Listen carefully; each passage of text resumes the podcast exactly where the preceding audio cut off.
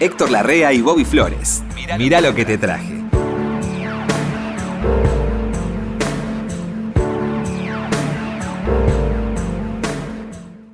Vos no sos Flores. Soy yo. Me conoció, ¿no? Bobby Así. Flores. Sí, exactamente. My God. Así es. ¿Qué se siente verme? Y se siente una emoción, es encontrarse con el ídolo, lo que uno escuchó por Uno radio y vio por televisión. De chiquito.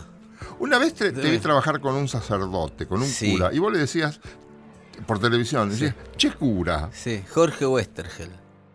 ¿Y por qué decías che cura? No, le voy a explicar, le voy a, ¿De le voy esa contar. confianza? Jorge Westergel, de los Oestergel del Eternauta, digamos, sobrino de Héctor. No. Oestergel, claro, sí, sí. ¿En serio? Párroco de la iglesia de la Virgen de las Flores, que es una, una santa peruana, que está en Ituzaingó, la iglesia.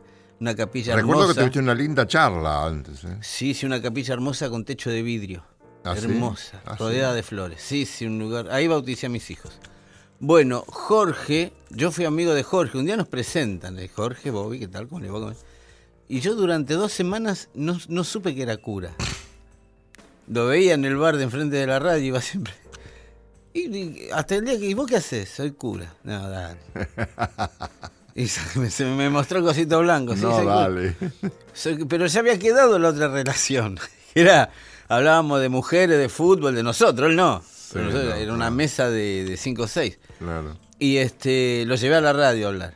Sí, sí. Pero por televisión lo vi también. también, vos, también, sí, sí. Eh, Hace tiempo ya de eso. es vocero de la curia hoy. Es el Ah, vocero de la ¿sí? curia, sí, sí. Mirá. Sí, sí, brillante, divino. un Recuerdo que la charla era interesante. Y porque yo no, al no saber que era cura ya me había abierto con él. Claro. No, no tenía esa relación. Pero cuando lo llevaste a ellos sabías que era cura. Sí, sí, sí, sí, sí. Sí, me, Fue muy ilustrativa. me sentí totalmente avergonzado. He visto me- muchas más cosas de vos que vos podés pensar. Sí. Y te sigo viendo en los tapes Sí. de... Yo usted lo miraba, mire Héctor, yo lo miraba a usted de chiquito, que es una ventaja. Usted no me vio a mí de chiquito, yo a usted lo vi de chiquito. Y Yo sé lo que hace usted con un chiquito. Y son 20 años más. Eh, ¿Cómo anda, Titor? ¿Tiene Bien, música? ¿qué, qué- trajiste algo? Yo traje, me, me preparé especialmente. Porque si no hablamos una hora. No, no, me preparé especialmente. No me diga. Para este momento, porque lo voy a mirar fijo. Y usted sabe que no, a mí la Big Band no es un, un digamos, dentro del jazz. No es lo que más te atrae. no es lo que más me atrae. Porque supongo que como a mi papá le gustaba mucho la Big Band, Es una en- rebelión juvenil. en casa se escuchaba todo el tiempo Count Basie, Duke Ellington, Jane Cooper, todo eso. Era un sonido que a mí en la adolescencia me retrotraía en la niñez y vio lo que pasa. Sí, sí. Entonces, el sonido de la Big Band es un sonido que no frecuento mucho. Ahora, llegado este momento, siglo XXI, desde hace unos años, está muy, no digo de moda, porque es medio imposible que se ponga de moda, pero muchos de los grandes shows musicales que se están viendo hoy en las grandes capitales, Londres, Berlín, Nueva York, son big bands Ajá. grupos de 20, 25 músicos, generalmente liderados por alguien que viene de otra extracción, por ejemplo del rock. ¿Sí? A ver. Esta, yo le traje hoy un par, porque sé que le va a interesar esto. Sí. Eh, por ejemplo, en, en Estados Unidos la Big Band más vista, es la que más shows está haciendo, es la de Brian Setzer. Brian Setzer era un músico que en los años 80, en plena época pop, Madonna, Bon Jovi, toda esa cosa, él sabe que hacía, tenía un trío de rock and roll, muy al estilo de los 50, con contrabajo, acústico, ¿eh? con contrabajo acústico, un tachito, la batería era un plato y un tachito, y él con la guitarra, un guitarrista sensacional, un cantante sensacional, Brian Setzer. Llegado a los 50 años, tiene mi edad Brian Setzer, así que debe ser hace... Llegado a los 45, 50 años, deja el trío de rock y arma una big band de rock. Aborda. Big Band de rock. Sí, ¿Y con ah. qué filas? aborda. ¿Con las filas sí, tradicionales? Sí, sí, sí. Línea Saxo, de. trompeta. Una, una línea de brases, de trompeta, saxo, trombón, Sí. contrabajo, piano. Ah, verdaderamente Eh, big. Sí, sí. Con músicos de jazz. Pero abordando un repertorio de rock. Ah, qué interesante. Con él liderando y él arreglando. para la, Ah, sí. para la, la orquesta. Lo mismo pasa en Londres con Jules Holland, que es un tipo que tiene un programa de televisión muy visto, donde presenta músicos, que viene de una banda pop de los 80 que se llamaba Squeezy, y armó una big band también con músicos provenientes ya de otros, del ska, por ejemplo, y del rock, una big band, y ese también aborda un repertorio tradicional, no, ese mete a cosas del jazz, pero del rock, del blues, bueno, esto se escucha, Héctor. ¿Quiere escuchar usted, por ejemplo, la big band Pero sí. de Brian Setzer, la gran americana, interés. haciendo su versión de un clásico del rock que hizo Papo también, que se llama Ruta 66. Nunca la escuché yo esta agrupación. Esto, a ver si le gusta, A vamos. ver, a ver. Now, if you ever plan to motor west, travel my way, take the highway, that's the best. Get your kicks on Route 66. It winds from Chicago to LA. More than 2,000 miles all the way. Get your kicks on Route 66. Go through St. Louis, Joplin, Missouri, Oklahoma City, looking mighty pretty. Gallup, New Mexico, Flagstaff, Arizona. Don't forget Winona, Boston, Reno, San Bernardino. You get hip to this timely tip when you make uh, that California trip. Get your kicks on Route 66.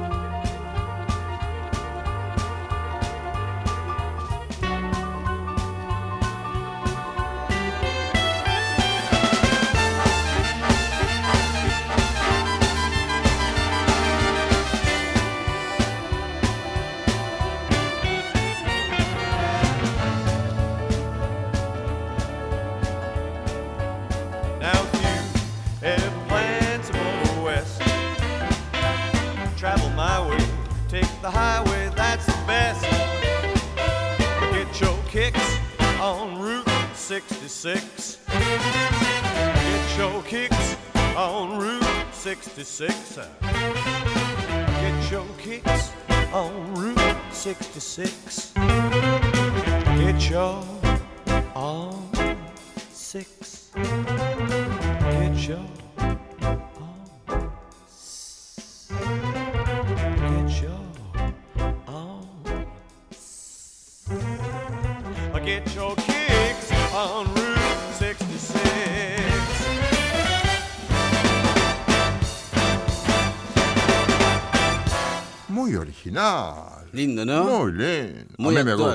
Esos sonidos Dicen que de show filas hace shows en salones grandes, de obviamente. bronce. Qué lindo. Eh, todo acústico. Sí, Porque esto es la verdad que es una experiencia fantástica. Bueno, era Brian Setzer Orchestra haciendo Ruta 66. Bueno, Flores, Sí. yo traje como siempre un paisano cada pueblo. No hace bien. Mezcla de géneros. Me lo gusta que eso. Me gusta eso. Lo primero que tengo, no es lo primero que encontré porque lo busqué y lo encontré, Sí. Es el célebre Arturo Sandoval. Eh, Arturo Sandoval era un pibe que no sabía a qué dedicarse. ah, sí, es verdad. Es decir, le gustaba la música, pero no sabía qué instrumento elegir, es lo que quiero decir. Iba a tocar el piano, iba a tocar esto. Entonces, escucha una vez a Dizzy Gillespie, Ah, sí. que después tuvo mucho que ver en su vida, Dizzy Gillespie, y se, se enamoró de la trompeta, Por Dizzy Gillespie. por Dizzy Gillespie. Bueno, Como, como referencia estaba bien. estaba muy bien, claro. sí, sí. Entonces ingresó en una- Bueno, lo mismo le pasó acá a Gillespie.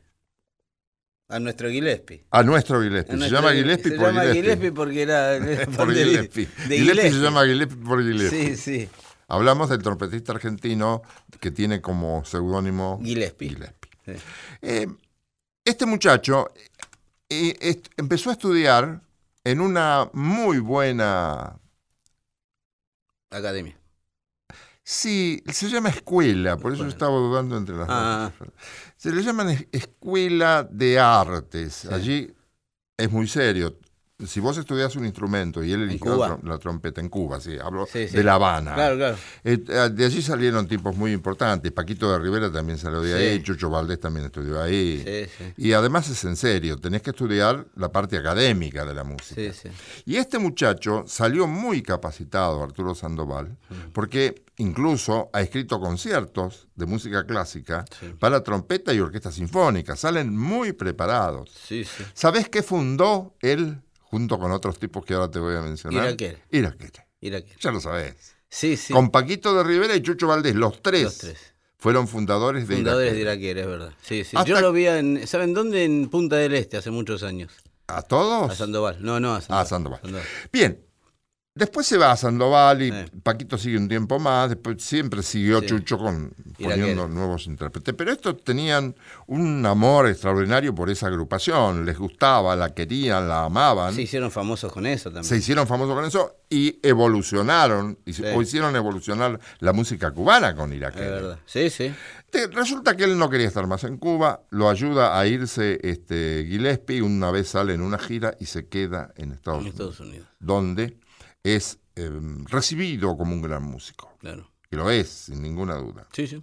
Yo tengo mis reservas, a mí me gustan las trompetas mm, no, no, no tan con sonido tan estratosféricos, Ah. con tanto agudo, pero bueno, bueno, nos gusta más el David. La también. sordina le gusta. Sí, me gusta mucho más. La sordina, sí. Y la, la, la, la trompeta Sí, sí. tocando un poco más bajo. Pero Sí. eso no quita que lo que hace este muchacho sea genial.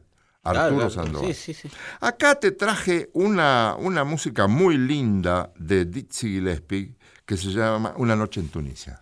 Night in Tunes. Nadie- Night in Tunes, un clásico de un estándar. Muy conocido. Acá tenés agudos a rolete. Poca gente ha conseguido los agudos Y al margen de Hay Armstrong, que ¿no? soplar, ¿no? Hay que soplar y hay que tener organismo para tocar ya la trompeta y tocar como toca este muchacho. Es verdad. Que tengo muchas cosas para contarte de, de Arturo Sandoval, anécdotas Sí. de Arturo Sandoval. Por ejemplo, que él practica todo el día Y con una, con una trompetilla que no hace sonido. no hace sonido. Él practica la circulación del aire, la actividad de los pulmones, del diafragma, porque si él dice que si dejas un tiempo determinado de tocar, vas perdiendo tensión, por ejemplo, intensidad en los labios. Una cosa de locos. eh. Bueno, Pipi Piazzolla practica batería con una batería de goma. Claro. La batería muda le La llaman. batería muda. Es de goma. No pega y no, no escucha a nadie Sí, nada. Sí. Y el tipo sabe lo que está tocando. En, en su cabeza él sabe En lo su que cabeza está el sonido. Uno lo ve mirar y, y toca siempre lo mismo, pero no, él sabe lo que está tocando. ¿Te interesa escuchar una noche en Tunisia? ¿Cómo no? Me encanta. Aquí está Arturo Sandoval. El- se llama, el disco se llama Tumbaito.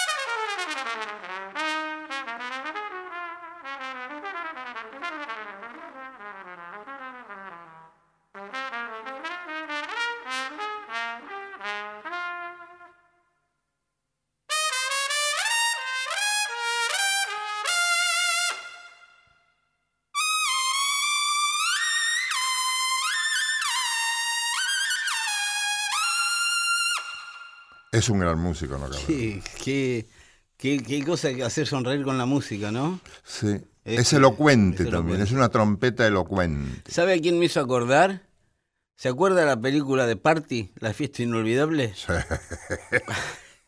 Cuando empieza que Peter Sellers tiene que tocar la trompeta Sí. y, lo, matan y él sigue Sí, tocando. sí, sí, sí, Nunca sí, terminaba. Sí, buenísimo.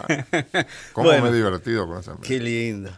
Eh, bueno, le traje el otro, le- le- a- Brian Cesar teníamos hace un rato, americano. Ahora en Londres está Jules Holland.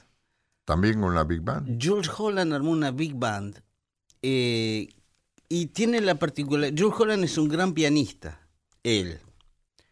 Entonces se convirtió en director de una orquesta que abarca muchos estilos, muchos, desde el blues, el reggae, el ska, el rock, ¿sí? Este es como más amplio que Brian Setzer.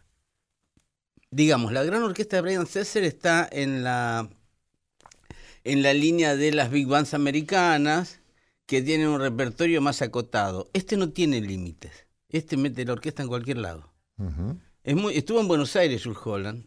Usted vio la foto que yo tengo en la oficina, estoy con Jules Holland. Ah, no yo sabía trabajé, cuando él vino acá, yo dirigí unos canales de música de Turner y él vino a buscar tango para llevar a su programa de radio en Londres Sí. lo conectaron conmigo, entonces muchas veces le pregunté a Jules Holland cómo elegía el repertorio y sabe que me contestaba él, me levantaba los hombros. No sé, me gustó. Y, la, y hago la canción, intento hacerla. ¿Sí? No tiene... No diagramaba previamente No, lo que iba a buscar. No, no. Y, y con los músicos le pasa lo Y mismo. esa es una manera también. Es otro, es, es, es- es inglés, ¿eh? Es otra estructura Eh, una manera musical. interesante también de no estresarse buscando. Claro, no, no, no, no, no se, no se es muy plantea nada. estresante buscar repertorio, ¿eh? Oh, sí, bueno. Te la debo, ¿eh? Sí, sí. Bueno, entonces le traje un poco de la Big Band de Jules Holland, que acá está acompañado por la cantante, él no canta, ¿eh? Brian Cesar sí canta, él no canta, Jules Holland. Entonces acá la llamó Amika Paris, que es una cantante negra eh, inglesa, y en la guitarra está David Gilmour, de Pink Floyd. El guitarrista de Pink Floyd lo acompaña en este tema, a la Big Band de Jules Holland, que es un clásico de, del blues, digamos, de Screaming Jay Hawkins, I Put a Spell on You, ¿sí? Famosísimo I Put a Spell on You. Sí. Esta es la versión de Jules Holland Big Band. ¿Le interesa? Vamos.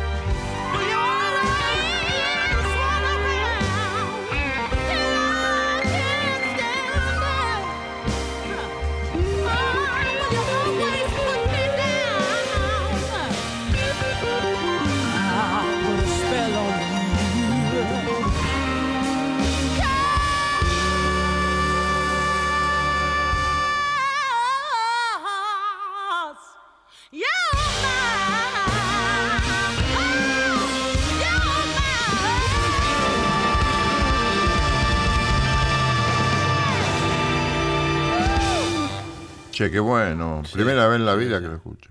Le voy a traer los discos, le voy a traer los discos de Jules Holland Big Band y de Brian Qué Setzer. bueno es, una nueva, ojalá, eh, eh, ojalá siente un precedente esto y empecemos a ver Big Bands nuevas, con repertorios Hay nuevos. música, ¿eh? hay Sí. música. Hay sonido, hay timbres. Mire, lo están llamando, Héctor, ahora volvemos.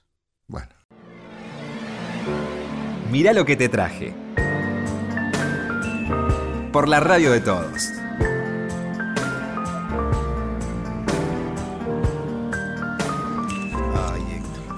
¿Qué Qué tal, noche, qué noche, estamos, qué noche, Tete. Qué noche. Qué noche, Titor. Qué noche. Hablando de noche, Sí. para los 60, avancaditos 60 de los años. 60, se le viene la noche a las orquestas de tango.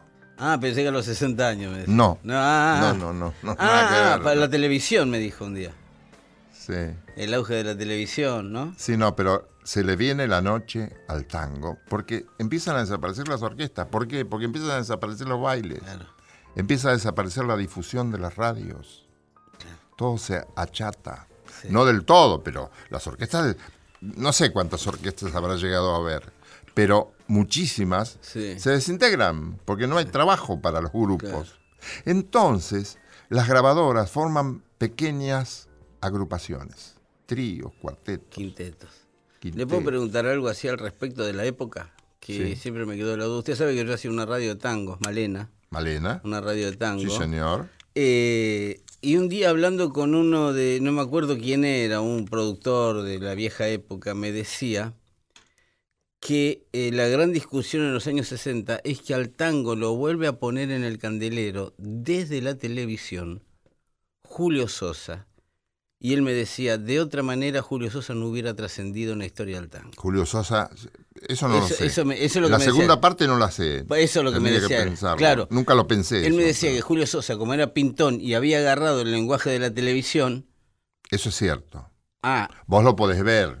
sí, sí, sí. En YouTube podés ver. Sí, sí, por eso, por eso. Sí, sí, se No ve. no me acuerdo cómo se llamaba tal cosa de tango. Se llamaba Sí. bar de tango, copa, copas y tango, algo así. Sí, y Julio Sosa acodado en un mostrador cantaba como un galán de televisión. Iba digamos. por Canal 13 y lo hacía muy bien. Mm. Él tenía una gestualidad diferente, mucho, mucho más auténtica que el típico cantor de tango. Tenía una buena gestualidad. Ah, Sabía, era agradable de ver Sosa. Eso. Además entra por la mujer, entra por el hombre, entra por todo. Era muy televisivo, digamos. muy televisivo. Y la orquesta de Leopoldo Federico que tiraba para arriba, que daba calambre. Ah, bueno, tenía eso también.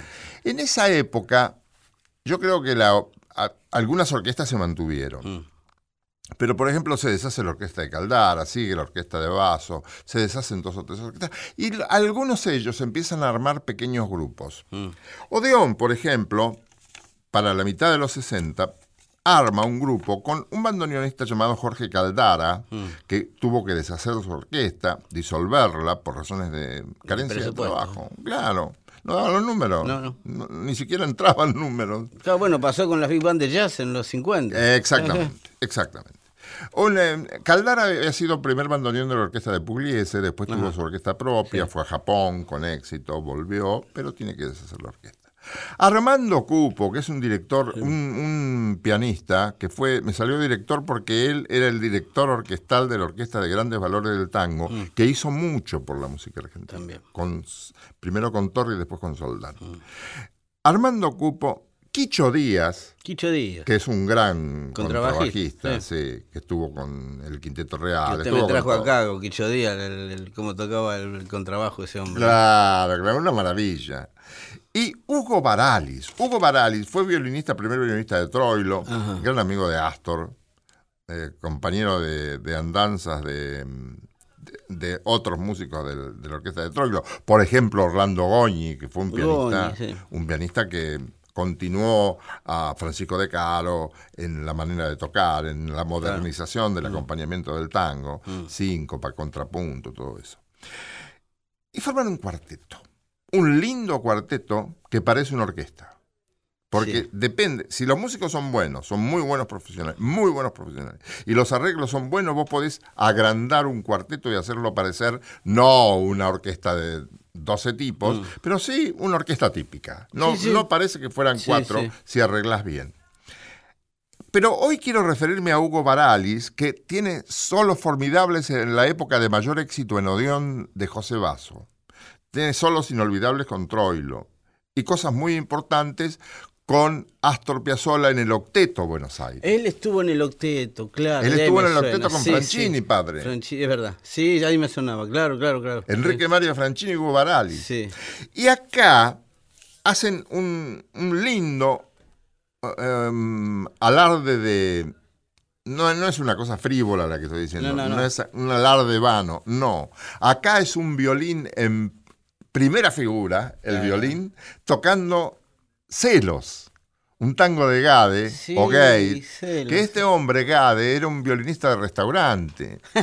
Sí, nunca tuvo, pobre, nun- ¿Qué nun- es un violinista? ¿Es, es peyorativo, violinista de restaurante? en, cierto, en cierta medida sí, Claro, porque es- el, em, le llamaba Astor, ¿Quién era el que tocaba, que se ponía al lado de su mesa y tocaba? por ejemplo. Ah, Astor, para como estaba enojado con... Con Agri. Con Agri, porque se había Qué ido. raro. Sí, sí. Dijo, sí, se fue- me dejó a mí para poner una orquesta de restaurante. El otro día lo vi al hijo de Antonio Agri, dirigiendo, creo que el sexteto, Muy talentoso. en el programa muy interesante de Sí. el que hace Luis Brandoni. Lo vi, sí, ¿Lo vio? señor. El homenaje a tango argentino. Sí, señor. Qué cómo tocan esos, Sí. cómo tocan esos tipos. Y el pibe de Agri, Sí, un genio, un genio. a Astor no le gustaba Darienzo, ¿sabes? Y lo llama Agri después del accidente. Sí, Y le dice, ¿te acordás del accidente de Agri? sí, sí. Que se lo llevó por delante un auto cuando él estaba atrás arreglando su auto, estaba Sí, se detenido. lo llevó puesto. Y le dice, che, ¿y tu pibe? Está en Japón, dice, fue con los solistas de Darienzo. Se hace un silencio y le dice a Astor, ah, la flauta, eso es más grave que chocar. Muy despreciativo. Sí, muy despreciativo. Muy despreciativo. Bueno, Bueno. Darienzo era medio despreciado, ¿no? En la elite del tango. Sí, sí, los elitistas lo... Los elitistas no Sí, pero no, no podés despreciar a No, no. Había un sonido popular ahí. Hay- eso hay que tratarlo con mucha calma, Sí, porque sí, si, sí. si lo ves desde la complicación este, musical, Sí, sí. desde la mm, alta especialización en los arreglos, sí, claro, vas a decir, "Eh, pero era simple. Pero un efectista. Pero en, ese, en esa sencillez, no. Eh, Había una sencillez cálida y tímbricamente original en Darienzo. Sí, y él era muy especial también. Y él era muy especial. No hay que despreciarlo. Yo no, No. no me atrevería. No, no, yo he escuchado conversaciones así de gente del tango donde a Darienzo lo ponían un escalón abajo de todos los demás. Siempre, sí. Ah, sí. bueno. Pero además también molestaba un poco el éxito rotundo de Darienzo, la adhesión popular absoluta. La popularidad también. Yo tengo, hoy día, ya mayor, tengo mucho cuidado de, Sí. De- de- de- porque puedo equivocarme y desconocer la verdadera gravitación de un artista en el público, Sí. que el público es soberano. Sí, sí, obvio. Bien, nunca grabó como solista este violinista extraordinario llamado Hugo Baralis. Nunca nadie dijo, vamos a poner una orquesta a Hugo Baralis para que haga esas maravillas. Claro, En el tango Celos, que da tanta oportunidad de lucimiento a los violinistas, Hugo Baralis lo aprovecha muy bien. Y aquí está, el cuarteto que se llama Las Estrellas de Buenos Aires, Caldara, Cupo, Quicho Díaz, Hugo Baralis, tocando para vos, Flores, Mm. y todos nuestros amigos, Gracias. Celos.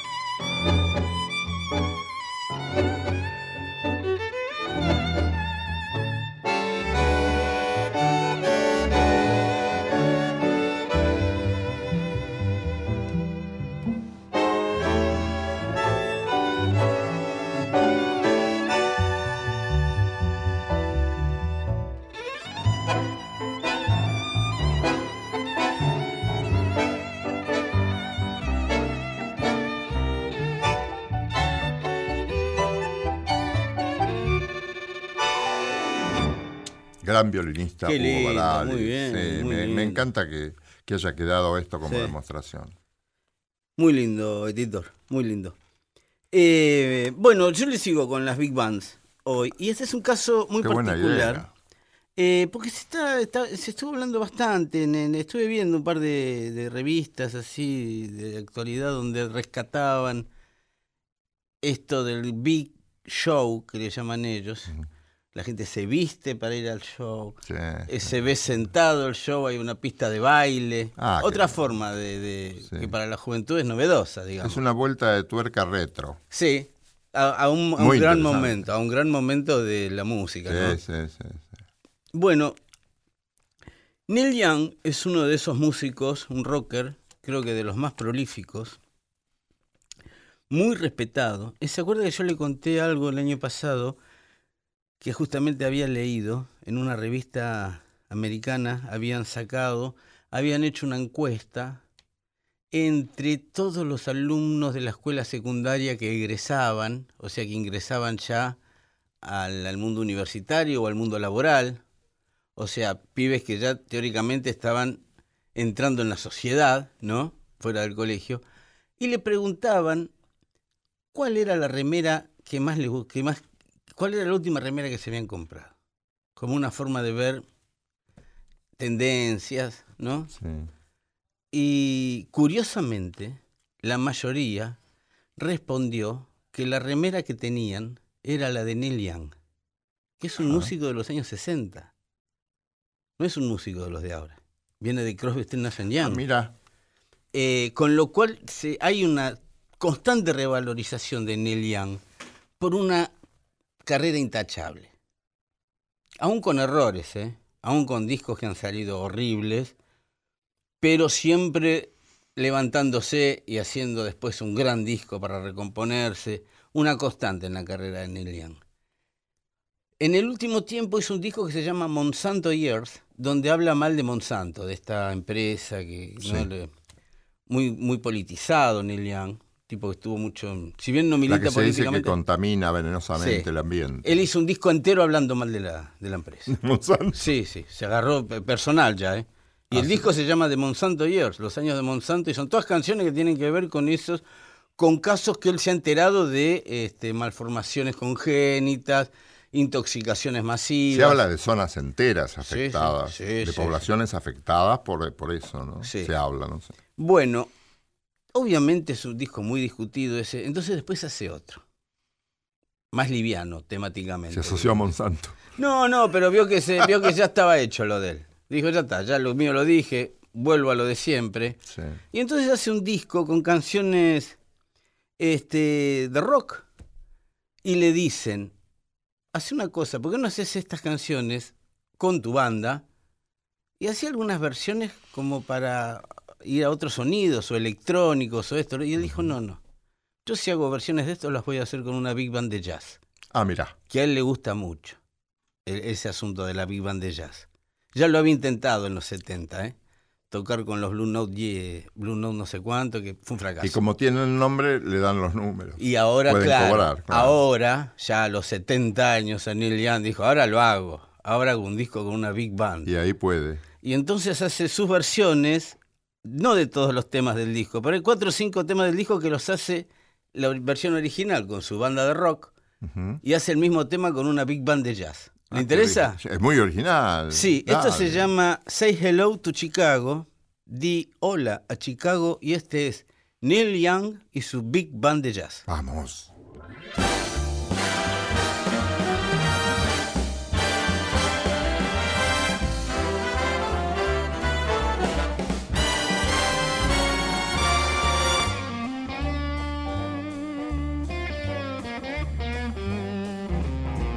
When the blues moved north to Chicago, they came. And I caught some myself in this blind alley in rain. Close to the L with its clattering train. Near an ornate theater where I soon will be playing.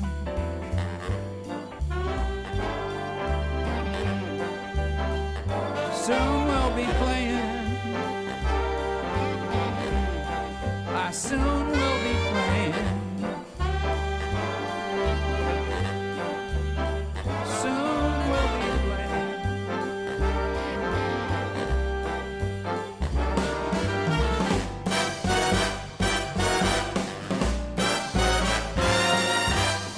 So I said hello for you when I saw a stylish girl walking by on the sidewalk with her hair all in a swirl. From the wind that was growing at the end of the day. And I wondered what would be coming my way. Oh, what's coming my way? What's coming my way? Coming my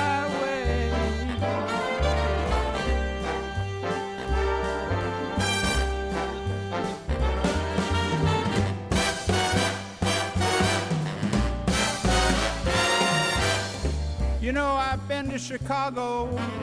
I was here once before. And the rain kept on pounding outside the stage door.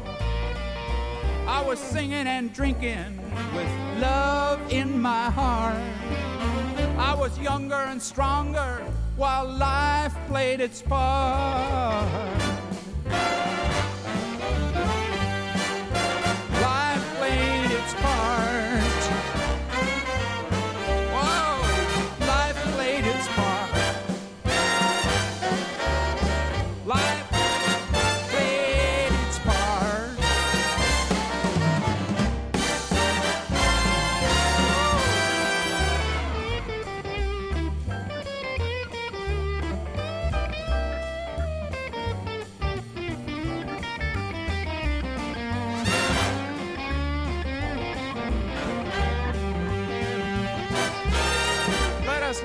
Strangers if we come to know things about each other that come and they go.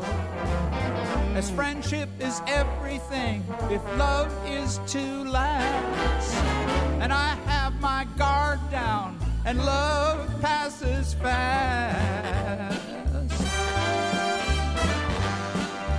Love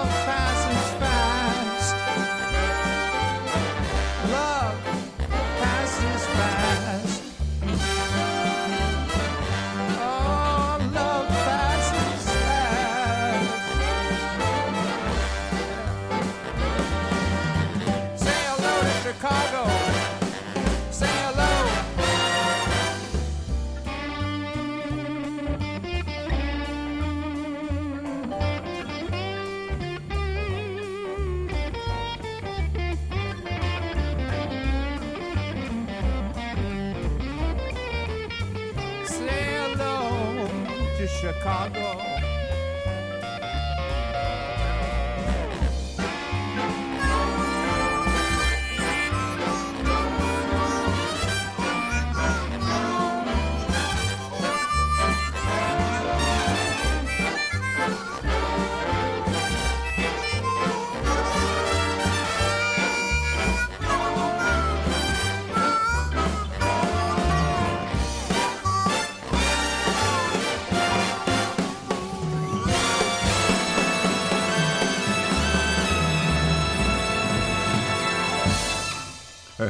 Lindo suena. Ahí estaba, Neil Young. tuba, trombones a vara.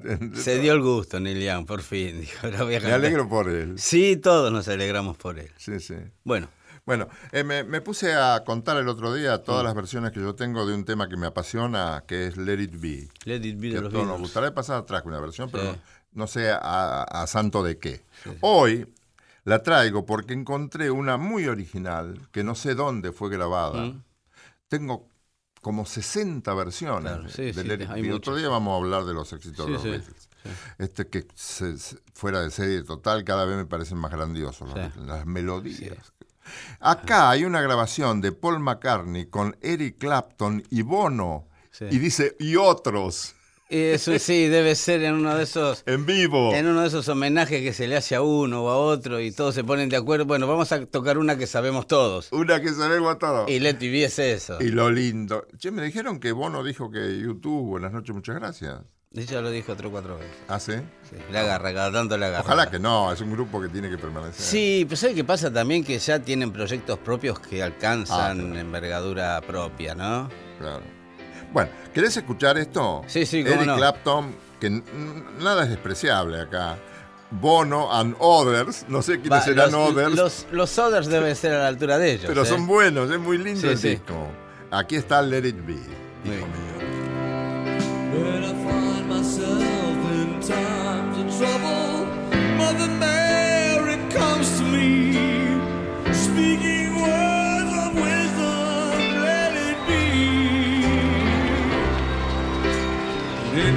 Hour of darkness, there is still a light that shines on me.